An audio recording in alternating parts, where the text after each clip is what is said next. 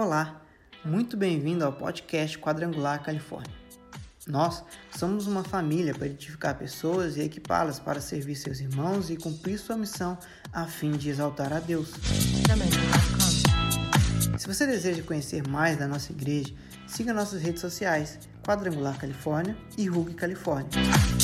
Você pode também se inscrever no nosso canal do YouTube, Quadrangular Califórnia, ou você pode também baixar o nosso aplicativo na sua loja de aplicativos, tanto no Android como no iOS. Só você procurar Quadrangular Califórnia. Fique agora com a palavra do nosso pastor, pastor João Pedro. Amém. Nós vamos ler a Bíblia agora, mas eu, eu, eu quero deixar você à vontade. Você pode assentar no seu lugar? Hoje nós vamos ler um pouco mais de versículos do que nós estamos acostumados. Então, abra comigo a sua Bíblia no livro de Lucas 19, no versículo 11.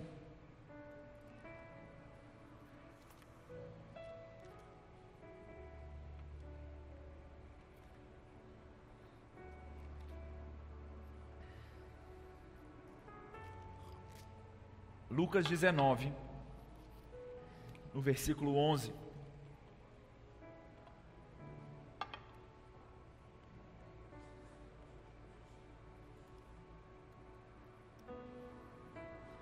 Quero compartilhar algo com você nessa noite, meu irmão. Eu creio que esse princípio que nós vamos aprender, ou talvez você já ouviu e vai reouvir novamente, porque eu já mencionei, eu já falei sobre isso algumas vezes. Quem é aluno da nossa escola já teve uma aula só sobre isso. E aqui fica também, meu irmão, meu convite para você, para que você participe da nossa escola, da nossa escola bíblica de crescimento. É uma escola que esse ano teve uma duração de oito meses. Eu creio que para o ano que vem deve ser algo em torno de seis, sete meses. Mas eu acredito que é uma escola que tem trazido não só conhecimento e resposta, mas eu também creio que que tem trazido muita direção e muita visão aos nossos alunos. Então fica aqui o meu convite para você participar conosco, que você aprenda junto conosco. Quero falar sobre mordomia cristã hoje nessa, nessa, nessa noite. Quantos aqui já ouviram falar sobre a mordomia cristã? Diga amém. Eu creio que é, é não só por, por, ser a mordomia, mas a palavra de Deus ela é poderosa para transformar. Amém? Amém? E eu me lembro da primeira vez que eu ouvi a respeito desse, desse princípio, que é um princípio que 90% da igreja ignora de certa forma, mas lembro quando eu aprendi isso, isso, isso destravou muita coisa na minha vida. Então eu creio muito que Deus nessa noite está liberando uma unção de romper sobre as nossas vidas. Quem crê nisso, diga amém. Então diga para quem está perto do seu lado, estenda a sua mão direita sobre ele, você vai profetizar sobre ele dizendo o seguinte: em nome de Jesus, depois dessa noite, você vai viver um romper poderoso de Deus em todas as áreas da sua vida. Quem crê nisso, diga amém. Inclusive hoje, irmãos, nós estamos começando nessa, nessa Santa Ceia, dessa Santa Ceia até, se não me engano, terceiro domingo, nós estaremos falando sobre, melhor, nós já, já estamos, começamos a orar pelo nosso projeto de vida de 2021. Nosso projeto de vida de 2021 será o ano da superação. E não à toa estou falando sobre o romper, porque eu creio que o romper ele vem de uma superação. E essa superação, eu, eu acredito que ela precisa também vir em parte de nós. Eu creio que todos nós queremos viver em 2021 um resgate, ou talvez aí é, é, uma remissão de tudo aquilo que não aconteceu em 2020. Só que eu creio também que para isso o Senhor precisa nos tirar da zona de conforto. Quantos entendem isso aqui? Diga amém. O que é zona de conforto, meu irmão? Zona de conforto é tudo aquilo que eu consigo levar de forma natural. E nessa noite, eu vou falar para você a mesma coisa que eu disse hoje de manhã. Os irmãos, os irmãos ficaram preocupados comigo, achando que eu estava bravo. Eu falei, irmãos, eu não estou bravo, eu dormi bem, acordei bem, fiz umas flexões de manhã, tomei um banho calmo, tomei um café. O meu time ganhou sexta-feira, então não tem nada me atrapalhando o meu humor. Estou na mais santa paz do Senhor. Só que hoje, na verdade, já faz um mês já que eu tenho orado ao Senhor por esse dia, e eu tenho dito ao Senhor, Deus, que o Senhor me dê uma unção de coragem para trazer desconforto para quem for ouvir. Porque eu quero hoje, nessa noite, que a palavra mexa com você, irmão.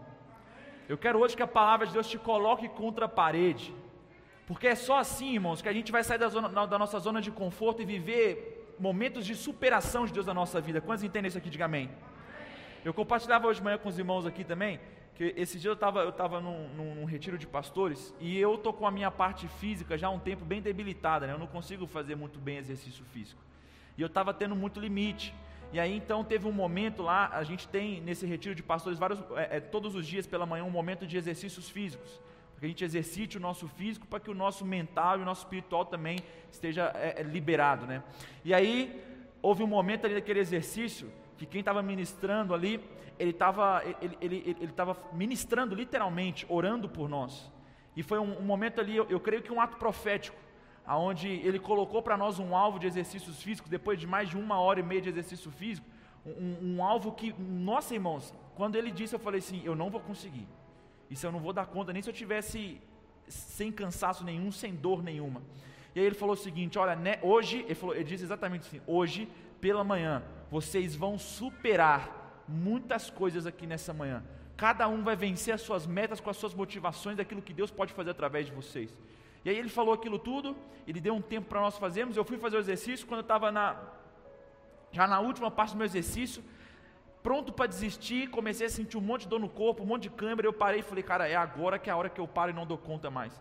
Aí eu encostei no canto assim, fui esticar as pernas para a câimbra passar, para a câimbra passar e eu senti Deus falando claramente comigo: se você não supera coisas simples no seu físico, como você espera viver romperes espirituais? Naquele momento eu falei assim: Deus, realmente, eu acho que o Senhor está querendo fazer algo comigo. Eu estava muito cansado naquela hora, muito cansado, com muita dor no corpo, com muita câimbra no meu corpo. Eu senti de Deus o seguinte: que eu precisava superar algumas coisas ordinárias na minha vida, para que as extraordinárias também eu, eu acreditasse que o Senhor pudesse fazê-las. Eu não sei se você consegue entender o que eu estou querendo dizer. Talvez você está, o pastor está viajando, ele está falando de exercício físico, mas eu, eu, eu, eu creio muito nisso, irmãos. E aí eu fui fiz aquela última parte, não terminei a última parte, cumpri todas as metas, eu fui e me superei, eu fui além daquelas metas. E quando eu terminei, aquilo tudo exaurido, morto, deitado no chão, então veio uma oração final, aonde a, a, aquela pessoa que estava ministrando sobre nós, ela disse o seguinte: olha, vocês precisam crer que para vocês, se para Deus não existe mais impossível, para vocês também não pode existir nenhum empecilho. Vocês precisam superar tudo isso. E eu senti o Senhor Deus mais uma vez trazendo sobre nós, e eu quero compartilhar isso com você nessa noite, irmãos, que existem algumas áreas da nossa vida, na prática, que nós precisamos superar. Eu creio que existe uma palavra e uma bênção de Deus sobre as nossas vidas. Quantos creem nisso? Diga amém. Só que eu preciso superar. Superar o que, pastor? Superar os meus medos, superar os meus traumas, superar as minhas dificuldades, o meu temor humano e até mesmo, irmãos, superar a minha mediocridade. Porque talvez você não perceba isso, mas às vezes a gente vai construindo uma zona de conforto com Deus, que nós poderíamos viver muito mais do que vivemos, só que a gente prefere a mediocridade. E eu estou aqui nessa noite para te confrontar literalmente contra isso. Amém? Lucas 19, versículo 11. Jesus está falando uma parábola aos, ao povo. Estando eles a ouvi-lo, Jesus passou a contar-lhes uma parábola, porque estava perto de Jerusalém e o povo pensava que o reino de Deus ia se manifestar de imediato.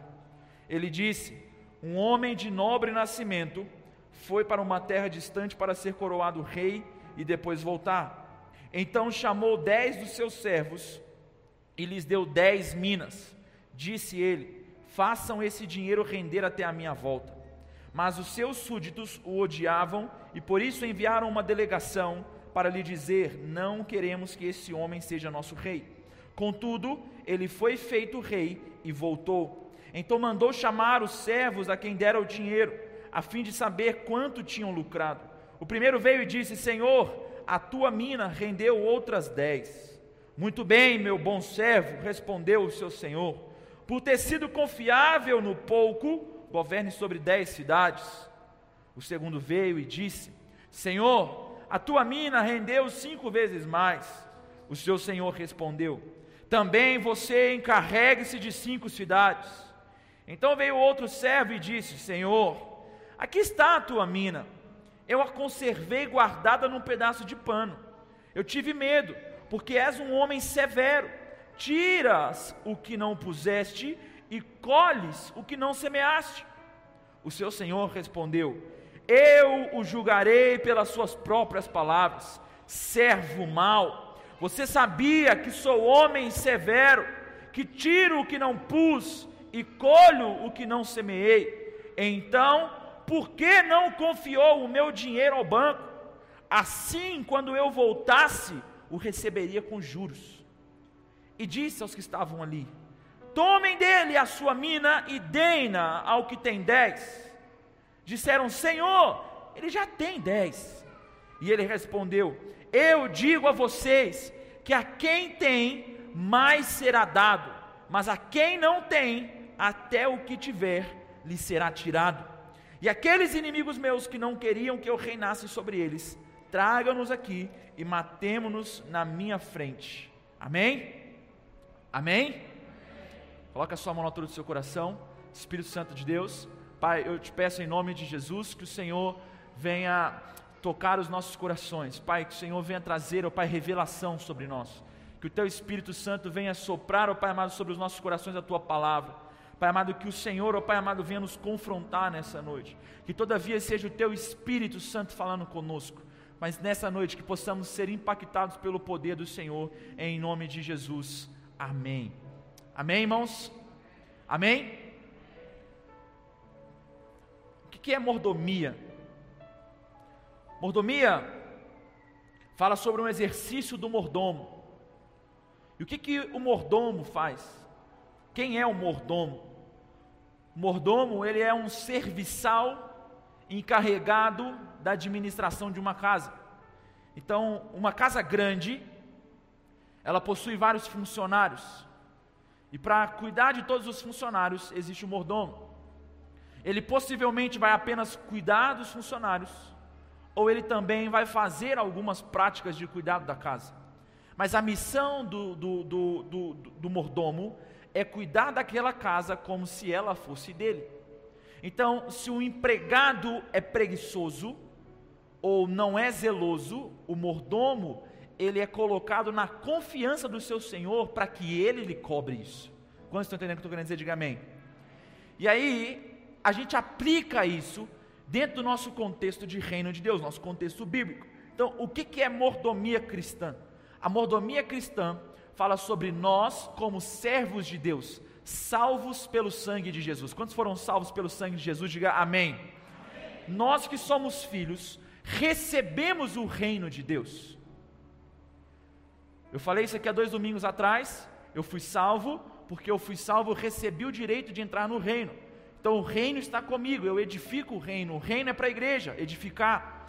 E aí, nós precisamos cuidar desse reino, edificar esse reino como bons mordomos. Ou seja, o reino não é nosso, o reino é de Jesus. E haverá um dia em que ele voltará para terminar o seu reinado. E aí todo joelho se dobrará, toda língua confessará, e todos os reis da nação proclamarão Jesus como Rei dos Reis, o Senhor dos Senhores de toda a terra. Mas a nossa missão é administrarmos fielmente aquilo que Jesus nos entregou. E Jesus conta essa parábola e essa parábola ele está explicando como é o reino de Deus e como será a construção e como tem sido a construção e a conclusão desse reino. Jesus diz o seguinte: um homem de nobre nascimento. Quem é esse homem de nobre nascimento? Ele mesmo. Então, um homem de nobre nascimento sai de um povoado, do seu lugar, para ir a uma terra distante ser coroado rei que Jesus está falando? Jesus está falando sobre aquele período onde ele foi crucificado e morto e subiu aos céus. E nós sabemos que ele voltará um dia como Rei dos Reis e Senhor dos Senhores. Então ele voltará coroado em glória para tomar o reino para si. E aí, Jesus está dizendo o seguinte: que esse homem nobre, antes de sair, ele chama os seus servos. E ele chama os seus servos e diz o seguinte: olha, eu vou colocar nas mãos de vocês os meus tesouros. E eu, quando voltar, vou procurar saber de cada um de vocês aquilo que eu entreguei. Então, esse servo, esse, esse homem sai, ele é coroado rei e ele volta. Então, agora Jesus está falando sobre quando ele voltar. Então, a volta de Jesus, na volta de Jesus, ele, ele vai relatar agora a volta de Jesus, como será esse procedimento da volta de Jesus com os seus servos. Então, esse homem nobre, agora rei, é, chama os servos que receberam os tesouros e pergunta para eles: agora mostre para mim o que é que vocês fizeram com os meus tesouros. E aí vem o primeiro. O primeiro diz: Senhor, toma aqui a tua mina eu fiz render, eu multipliquei a tua mina em outras dez minas. Essa mina fala sobre uma moeda de ouro. Em uma outra parábola vai se referir ao talento. Então, essa moeda de ouro que o Senhor me entregou, eu fiz negócio enquanto estava longe. Fui um bom mordomo. Era não era minha, mas eu administrei como se fosse. Então, eu dei lucro ao Senhor da forma que lhe agrada. E aí, esse rei diz: no caso Jesus, servo bom e fiel, no pouco foste fiel, então governará sobre dez cidades no meu reino. E vem o segundo, e diz: Senhor, aqui está essa mina que o Senhor me deu. Fiz negócio, multipliquei, fui um bom mordomo, cuidei dela como se fosse minha, a fim de te agradar. E agora estão outras cinco minas nas minhas mãos, tome para ti. E esse rei, Jesus, então dirá: servo bom e fiel, sobre o pouco foste fiel, sobre cinco cidades te honrarei no meu reino. E aí vem um terceiro homem, e esse terceiro homem ele diz: Senhor, aqui está a tua mina, guardei ela num pedaço de pano, porque tive medo, afinal de contas, tu és um homem severo, o Senhor colhe aonde não plantou e tira aonde não colocou. E aí, o Senhor diz o seguinte: servo mau e fiel, você não foi um bom mordomo com as minhas coisas. Eu vou usar as tuas palavras para te julgar. Se você sabe que sou homem severo, que tiro onde não coloquei, que colho onde não plantei, então por que que você não deu a minha mina ao banco? Porque quando eu voltasse, você teria os juros. Mas antes, você preferiu guardar e esconder aquilo que eu confiei a você nas suas mãos. Portanto, tomem dele aquilo que eu dei. E deem aquele que tem dez minas. E aí o povo do reino diz: Mas, Senhor, esse já tem dez minas. Jesus diz: Aquele que tem mais, mais lhe será dado. E aquele que não tem, será tomado tudo que é dele. E Jesus então termina essa parábola falando a respeito do seu reino e nos ensinando a respeito da mordomia. E eu quero usar essa, essa história para trazer cinco fundamentos da mordomia cristã. Cinco, cinco fundamentos que nós precisamos aprender para sermos bons mordomos. Quantos estão comigo aqui? Diga amém. amém. Primeiro fundamento: Deus é dono de todas as coisas. Diga comigo, Deus é dono de todas as coisas. Salmos capítulo 24, no versículo 1 e 2. Do Senhor é a terra e tudo que nela existe, o mundo e os que nele vivem, pois foi Ele quem a estabeleceu sobre os mares e afirmou sobre as águas. Então o que, que o salmista está falando? O salmista está falando sobre o domínio e a soberania de Deus sobre todas as coisas. Em outras palavras, tudo que existe na terra e a consequência dela e todo ser que nela existe, vem de Deus. É de Deus. Diga comigo, eu sou de Deus. Nós somos de Deus. E tudo que eu tenho é de Deus. O que é esse tudo, pastor? É tudo.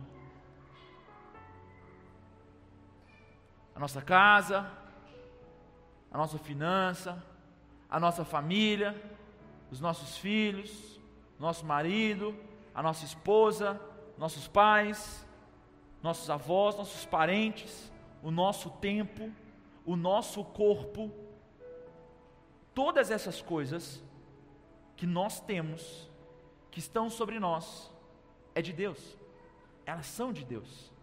E eu acho que você não tem muita dificuldade em aceitar isso, porque por muitas vezes você já orou dizendo: Deus, tudo é teu, tudo é do Senhor. Tinha até uma canção que a gente cantava aqui antigamente, que ela dizia exatamente isso: tudo é teu, todas as coisas são de Deus, Tudo que existe na terra vem de Deus.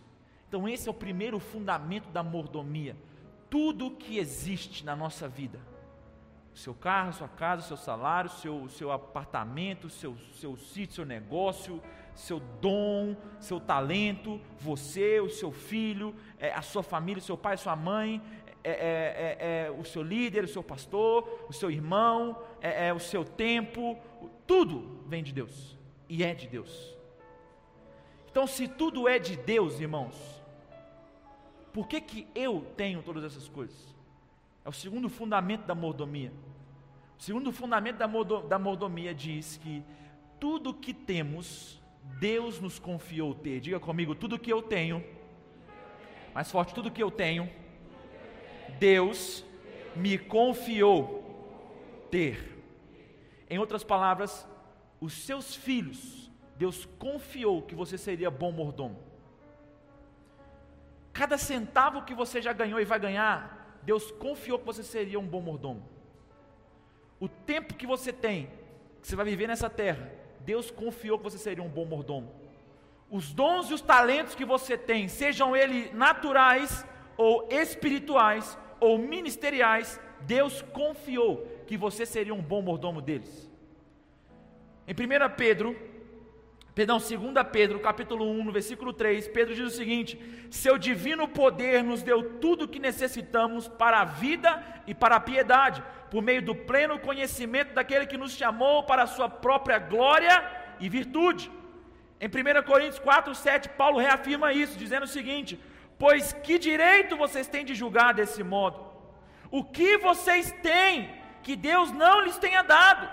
E se tudo que temos vem de Deus, por que nos orgulhamos como se não fosse uma dádiva? Em outras palavras, tudo que você tem é fruto do seu suor, porque Deus permitiu que você tivesse a oportunidade de trabalhar por essas coisas. A Bíblia fala que por conta do meu pecado eu era condenado ao inferno eu era escravo do meu pecado. Eu só tenho uma nova vida em Deus e tudo que ela me traz, porque Jesus morreu no meu lugar. Quantos entendem isso aqui? Diga amém. Então, tudo que eu tenho na minha vida foi, vem de Deus, e Deus me confiou ter essas coisas. Não há nada que eu tenha que Deus não me tenha dado. E como um bom mordomo, meu irmão, a pergunta que eu quero te fazer nessa noite, em todas as áreas da sua vida, é: você tem feito dessas coisas aquilo que você quer ou aquilo que Deus espera que você faça com o que Ele te deu para fazer? Esses dias eu e a, e a, e a Marcela, minha noiva, a gente estava conversando sobre isso dentro do carro com uma amiga nossa, e eu estava falando exatamente isso, que eu tenho uma preocupação muito grande em fazer com que os meus filhos, que não são meus, que não vão ser meus, né, que Deus vai me dar, porque são de Deus, Deus que confiou eles a mim. E a minha maior preocupação é: será que eu vou saber criar os meus filhos como um bom mordomo de Deus e guiá-los ao propósito que Deus tem para eles e não aquilo que eu espero deles? Não sei se você consegue entender isso, mas deixa eu tentar te explicar. Eu vejo isso acontecendo muito com filhos de pastores. Muitos filhos de pastores já falando comigo assim, João, cara, o meu pai, ele fica me enchendo a paciência e fica me pressionando a ser um advogado, um professor, um engenheiro, um médico. Só que, cara, Deus já me confirmou. O meu ministério, o meu chamado é integral na obra de Deus. Como é que eu vou fazer? Então, isso aqui exemplifica um pouco da nossa vida que Deus nos deu tudo, tudo é de Deus, mas nós queremos tomar o governo daquilo que Deus nos deu daquilo que Deus nos confiou. Quantos estão entendendo o que eu estou querendo dizer aqui? Diga amém. Então você como pai, você como mãe que está aqui nessa, nessa noite, eu quero te fazer essa pergunta. Você tem criado seus filhos para você, para os seus sonhos, para as suas expectativas ou para o propósito que Deus deu aos seus filhos? Um dia eu ouvi um homem de Deus falando sobre isso, ele disse o seguinte: Eu queria muito que o meu filho fosse o próximo Neymar, jogador de futebol, ganhasse muito dinheiro. Mas o menino gosta de bateria e carro.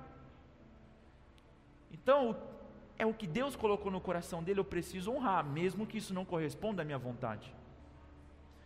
E nós precisamos trazer isso para nós. Agora, o terceiro fundamento da, da mordomia cristã é que nós recebemos segundo a nossa capacidade. Diga comigo, eu recebo. Mais forte, eu recebi de Deus segundo a minha capacidade. 2 Coríntios capítulo 3, versículo 5 ao 6. Não que possamos reivindicar qualquer coisa com base nos nossos próprios méritos, mas a nossa capacidade vem de Deus. Ele nos capacitou para sermos ministros de uma nova aliança, não da letra, mas do Espírito, pois a letra mata, mas o Espírito vivifica. Então o que, que Paulo está falando? Paulo está dizendo o seguinte: nada do que temos e fazemos é por nosso mérito, da nossa capacidade. Nem na minha capacidade eu tenho, eu tenho mérito, porque a minha capacidade vem de Deus.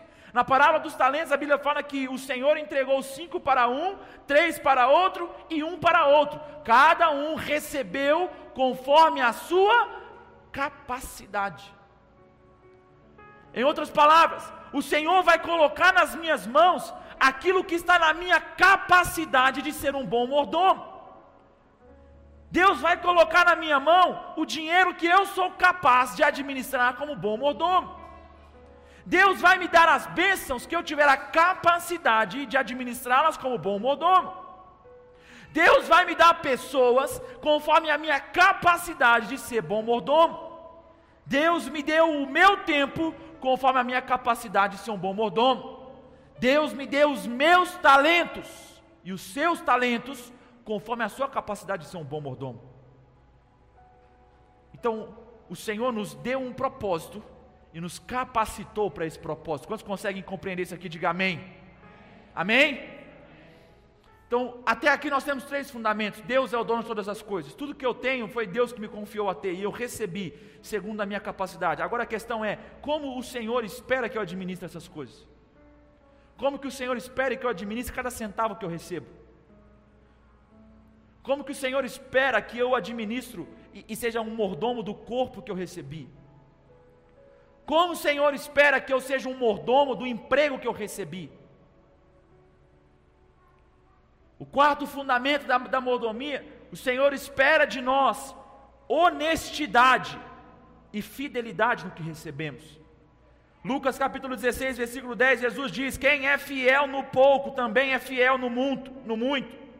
E quem é desonesto no pouco também é desonesto no muito. Paulo em 1 Coríntios capítulo 4, versículo 1 e 2, ele diz: "Portanto, que todos nos considerem servos de Cristo encarregados dos mistérios de Deus, o que se requer desses encarregados é que sejam fiéis. Então o Senhor está falando sobre duas coisas: o mordomo precisa ser fiel e honesto. Fiel e honesto. E eu quero trazer essa pergunta para você nessa noite. Talvez seja um confronto a você. Mas a pergunta é: você é fiel com tudo?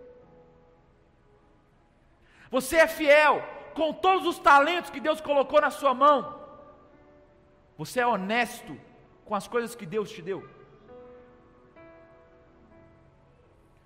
Falava que hoje de manhã, irmãos. O que, que Jesus diz? É muito claro: quem é fiel no pouco, no muito, será fiel. Quem é desonesto no pouco, no muito, também será desonesto. Deixa eu dizer algo para você. Talvez, irmãos, talvez a gente não prospere mais, porque talvez não estamos sendo fiéis e honestos em todas as coisas que recebemos de Deus. E eu vou falar algo que pode te ofender nessa manhã, e eu vou falar assim como eu falei hoje de manhã. Mas como é que nós queremos prosperar no Senhor, sendo honestos e fiéis, se a nossa água é gato, a nossa luz é gato, a nossa televisão é gato, a nossa internet é gato, tudo na nossa vida é gato, tudo mia, né?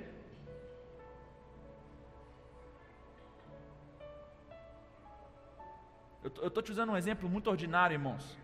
Porque às vezes a gente fica se colocando diante de Deus como merecedor de prosperidade, porque talvez lá num desafio, lá você deu uma oferta. Mas meu irmão, Deus não é Deus não é bobo. Ele não vai confiar o que é dele a um caráter quebrado. Vamos trazer uma suposição. Alguns irmãos aqui da nossa igreja têm negócio próprio. Mas eu quero aplicar isso a todo mundo aqui. Suponhamos que você tem o seu negócio. Você que tem negócio, se imagine o seu negócio. Você que não tem negócio, se imagine como o dono de um negócio. Você tem um funcionário. Esse funcionário, ele rouba você. Ele é desonesto com o que faz. Ele puxa o tapete de todo mundo. Ele fala mal de todo mundo a fim de crescer na sua empresa e ele é infiel com você. Ele chega atrasado, faz o serviço de qualquer jeito, é porco no serviço, é incompetente, não cumpre nada do que é proposto, e aí a pergunta, aí ele bate no seu escritório. O chefe, vim aqui para te pedir um aumento. Qual que é a sua resposta para ele? Sim ou não? Sim ou não, irmãos? Sim ou não? Por que, que você vai dar mais para quem não é fiel no pouco que tem? Agora se aplica isso a você. O Senhor Deus confiou a você tudo que você tem. Será que eu sou fiel e honesto com tudo que eu tenho para ir adiante disso?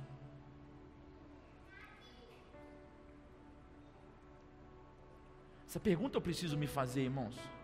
Eu tenho que ser sincero com Deus. Tá? Será que no meu tempo, deixa eu trazer aqui para você aqui, ó, no seu tempo que você tem, você é honesto e fiel ao Senhor no seu tempo? Você é honesto e fiel ao Senhor na sua família? As pessoas que você ama? Porque o que eu vejo de crente, irmãos, querendo levar vantagem em tudo, querendo sair na frente, esse satanás desse jeitinho brasileiro, Sabe? Sabe no que eu creio em prosperidade? Eu vou te falar como que eu creio na prosperidade. Eu creio na prosperidade para aquele que trabalha, que não é preguiçoso. Eu creio na prosperidade para aquele que acorda cedo, levanta e, meu irmão, e vai para a luta. Eu, eu creio na prosperidade naquele que paga suas contas em dia e não fica devendo nada para ninguém. E mesmo quando descontrola financeiramente, ele é honesto e fiel nas suas dívidas. Eu creio que prospera é aquele que tem palavra, que fala e cumpre.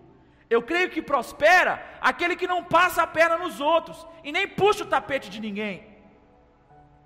Eu creio que prospera é o funcionário excelente, que ele chega cedo, ele é exemplo no que faz, ele bate as suas metas, não fala mal de ninguém, é leal com todo mundo.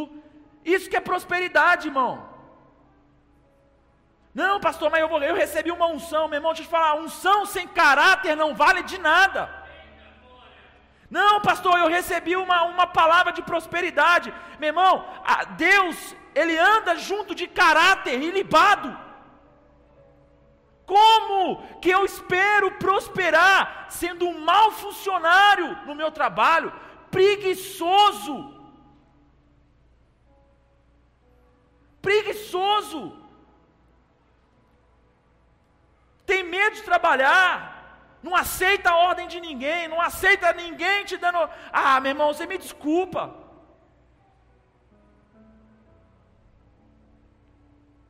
Deixa eu te falar um negócio aqui, irmãos. Eu acredito que o dízimo e a oferta só funciona para quem é fiel e honesto. Eu não acredito, irmão, que o dinheiro me santifica o meu caráter. O que santifica o meu caráter é o sangue de Jesus que muda a minha, a minha mentalidade. A Bíblia fala que eu, eu, sou liberto pela palavra, não pelo meu ato. O tempo do sacrifício curar o pecado já passou, quando Jesus morreu na cruz do Calvário. Eu vivo pela graça. Pela graça eu recebo fé, eu, eu creio na graça por fé. E por fé eu vou ser o melhor funcionário que eu puder.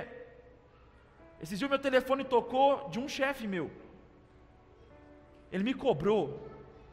Irmãos, eu desliguei o telefone com um ódio não, não dele, de mim. Sabe por quê? Eu penso, eu, eu, eu tenho uma mentalidade seguinte, irmãos. Se eu fui cobrado de algo que eu tinha que fazer, eu estou errado duas vezes.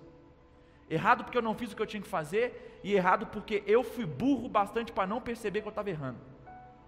Então eu cobro de mim, e eu falo comigo, irmão, como é que você quer prosperar se você não trabalha direito?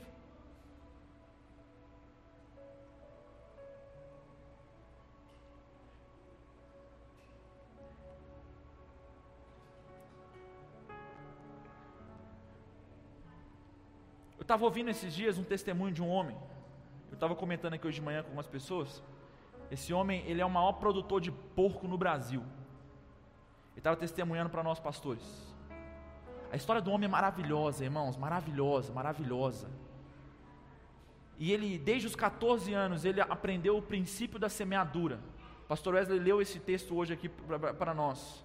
E ele, desde os 14 anos, ele semeia no altar do Senhor. Ele estava comentando, ele falando da, da maior crise que ele viveu na vida dele. Ele já era milionário, ele perdeu um negócio que ele tinha, e aí ele se viu sem dinheiro nenhum para uma trama de um monte de gente desonesta.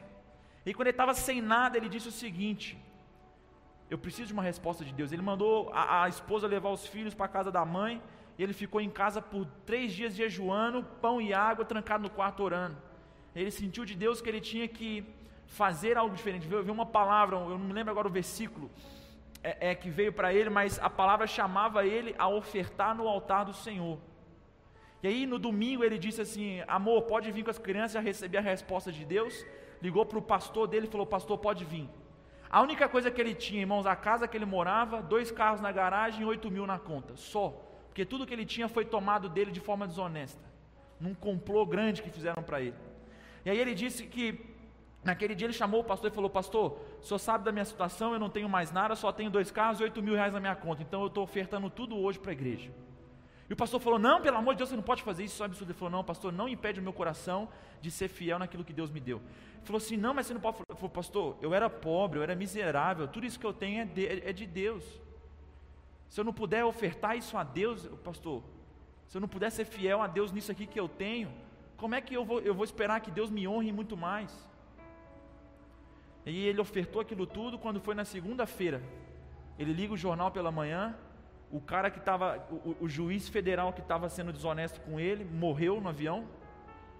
O outro juiz federal que estava sendo desonesto com ele foi preso num sistema de corrupção.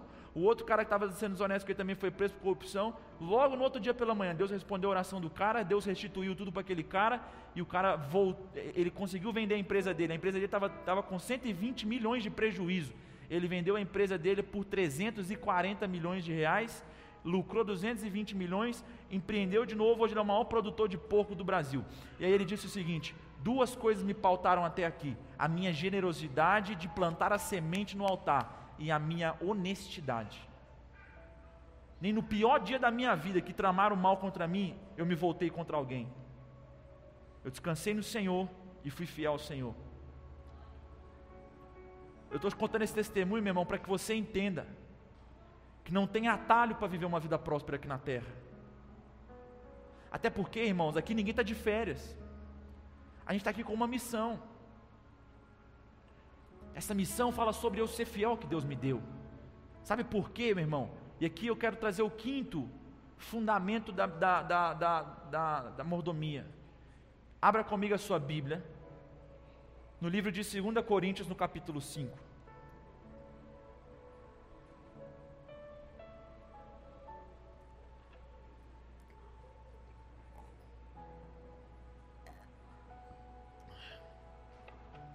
Segunda Coríntios capítulo 5, versículo 4. Então até aqui, Deus é o dono de todas as coisas. Tudo que eu tenho, Deus me confiou ter eu recebi de Deus conforme a minha capacidade, e o Senhor espera que eu seja honesto e fiel com tudo que eu recebi. E o quinto fundamento da mordomia é o fundamento da prestação de contas. Um dia nós prestaremos conta ao Senhor. 2 Coríntios capítulo 5, versículo 4 diz o seguinte: Pois estamos nessa casa, pois enquanto estamos nessa casa, gememos e nos angustiamos, porque não queremos ser despidos, mas revestidos da nossa habitação celestial, para que aquilo que é mortal seja absorvido pela vida. Foi Deus que nos preparou para esse propósito, dando-nos o Espírito como garantia do que está por vir. Portanto, temos sempre confiança e sabemos que enquanto estamos no corpo, estamos longe do Senhor, porque vivemos por fé e não pelo que vemos. Temos, pois, confiança e preferimos estar ausentes do corpo e habitar com o Senhor. Por isso, temos o propósito de lhe agradar, quer estejamos no corpo, quer o deixemos, pois todos nós devemos comparecer perante o tribunal de Cristo, para que cada um receba de acordo com as obras praticadas por meio do corpo, quer sejam boas, quer sejam más. Preste atenção aqui, meu irmão.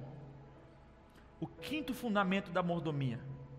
Por que, que eu preciso ser um mordomo? Porque assim como Jesus ensinou nas duas parábolas, um dia ele vai voltar e vai querer saber tudo o que foi feito com que ele me confiou. Um dia eu vou prestar conta de Deus de cada centavo que eu recebi nessa vida. E do quanto eu fui honesto com ele e do quanto eu fui fiel nele. Um dia eu vou prestar contas com Deus de todos os talentos que ele me deu para abençoar o corpo de Cristo e para abençoar os meus irmãos, porque Pedro fala que nós recebemos conforme a vida, para a vida e para a piedade. Então eu vou prestar conta de Deus de tudo que eu recebi, os meus talentos, o que foi que eu fiz com eles. Um dia eu vou prestar conta de Deus, de como eu fui com a minha família. Se eu fui um bom mordomo da, da, do, do que Deus me deu, que era a minha família. Um dia eu vou prestar conta de Deus, de como eu fui aos meus amigos dos amigos que eu recebi. Um dia eu vou prestar conta de Deus dos irmãos que eu tenho. Um dia eu vou prestar conta de Deus do, do, do, do, do, do meu pastor. Um dia eu vou prestar conta de Deus é, é, do, dos meus bens, da minha casa, do meu carro, dos meus negócios, e de tudo que eu fiz a Deus. E o que eu fiz com essas coisas. Se Ele será, se sentirá agradado pelo que eu fiz, ou se ele será movido de vergonha por um servo infiel.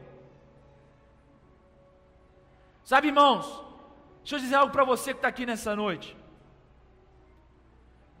Se nós não formos fiéis ao que Deus nos colocou, a palavra do Senhor ela é verdadeira. Ela não é verdadeira só no que te tange a promessa para te fazer feliz. Ela é verdadeira também quanto aquilo que te condena no seu erro. A palavra de Deus, a Bíblia fala que ela é uma espada de dois gumes. Ela tanto vai ao meu inimigo quanto ela vem a mim. E certamente eu vou prestar conta de Deus. E talvez, irmãos, muitos de nós somos como aquele servo infiel que diz: Senhor, eu recebi de ti, né? Mas assim, eu fiquei com medo de perder o que eu tenho. Eu fiquei, oh Deus, é assim, eu fiquei com medo de perder a minha salvação, então eu vivi a minha vida inteira para protegê-la. Irmão, você não perde o que você nunca teve.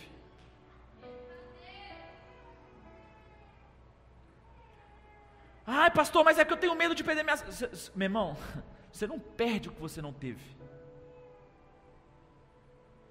E aquilo que Deus me deu, irmãos, Ninguém tem o poder de tomar.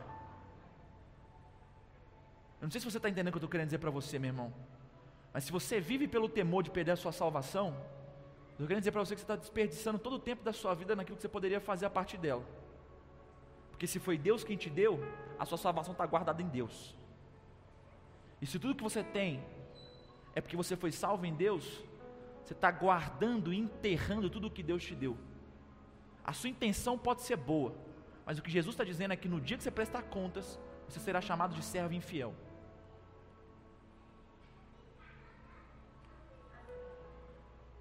Pastor, do que, que a gente vai prestar conta, pastor? Eu já falei isso aqui também. Os três T's da mordomia: meu tempo, o que, que eu fiz com o meu tempo? A quem eu entreguei mais o meu tempo? Se o Senhor, se Deus ele é Senhor da minha vida, para quem foi o meu tempo? Para onde foi o meu tempo? Agrada a Deus? Segundo, segundo T, é o T do talento. O que é o talento?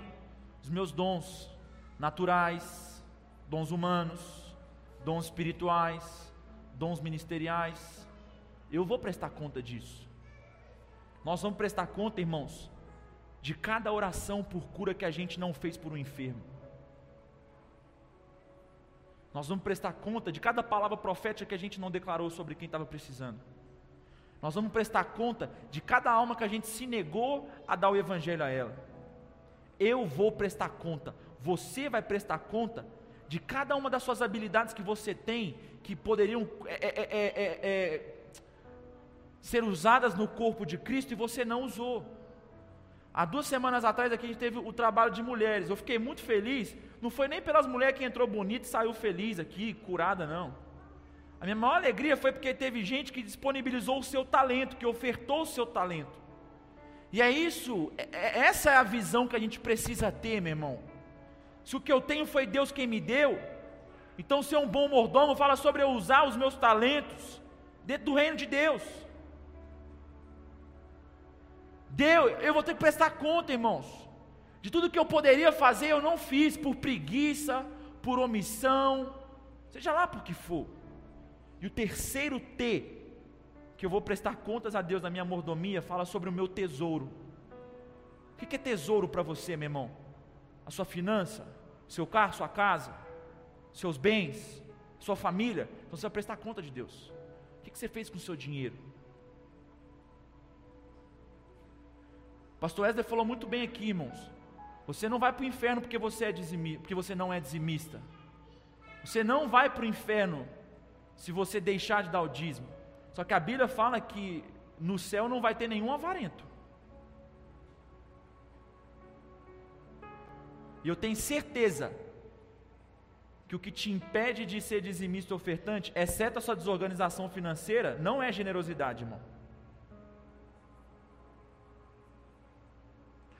Eu não fico aqui enchendo a paciência de todo mundo, igual um, um monte de pastor que eu conheço, obrigando você a ser dizimista.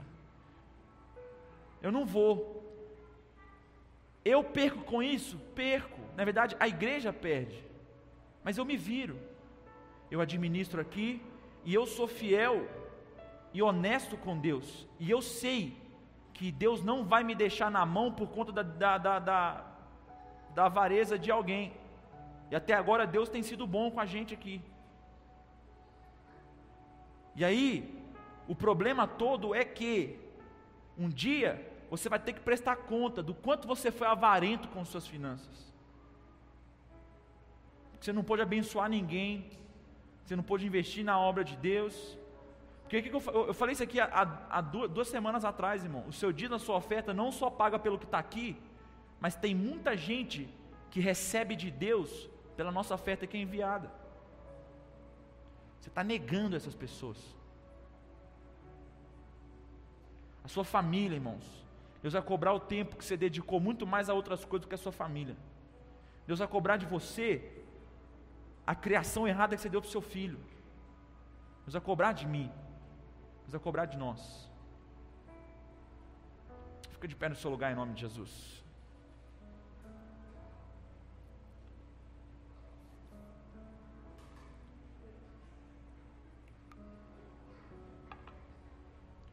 Sabe, Deus vai cobrar de mim, como seu pastor, meu querido, por todas as vezes que eu deixei você ser medíocre.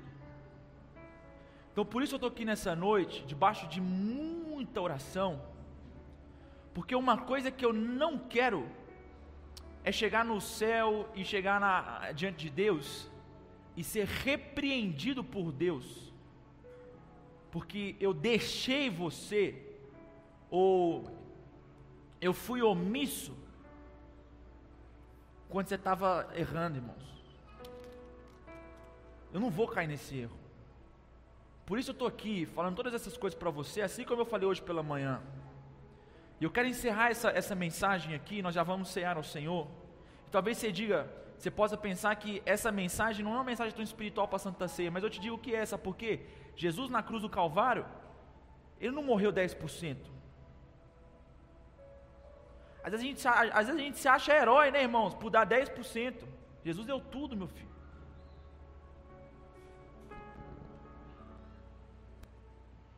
Jesus não falou assim, ô oh, pai, eu vou arrancar esse braço aqui e acho que dá para poder pagar o pecado. Não, Jesus subiu por inteiro. Jesus não sacrificou parte do seu tempo. Ele sacrificou tudo. Se Jesus te deu tudo, tudo, tudo, você acredita mesmo que essa pouca coisa que a gente faz tem agradado ao Senhor, irmãos? Seja bem sincero com você nessa, nessa noite.